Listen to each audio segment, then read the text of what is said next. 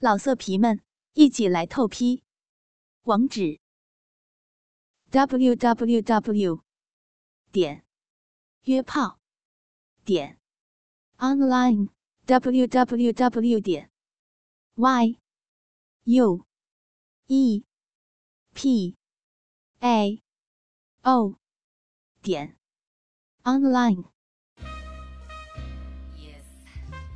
那苍老师常说，爱之前一定要做好身体的清洁，你的还有他的。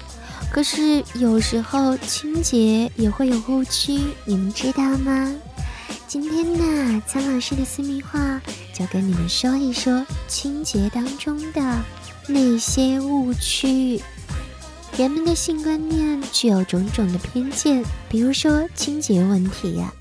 其实只要清洗过就是干干净净的了，不应该具有任何顾虑。当然了，性病患者和带菌者除外。不过过分的清洁反而有害，既伤身体也伤感情。还有就是对于不同部位清洁度的偏见，比如说有的人讨厌接吻，认为很脏，尤其是对方是吸烟者，更是不招人待见了。其实热吻这件事情对于催情还是很有效的。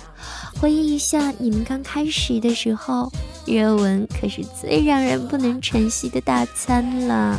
怎么现在就变了呢？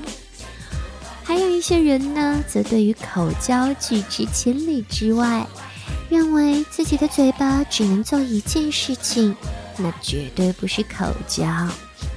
其实这也算是一个误区了。只要你和他同时把自己的身体清洁干净，口交也是没问题的。不过，如果真的从内心很排斥这件事情，那就不要勉强。还有一些人呢，会觉得手指很脏，尤其是一些女孩子，绝对不允许男人的手指进入自己的阴道，害怕得病。其实呢，拒绝指交，也就是牺牲了 G 点优点还有 A 点带来的极大乐趣哦。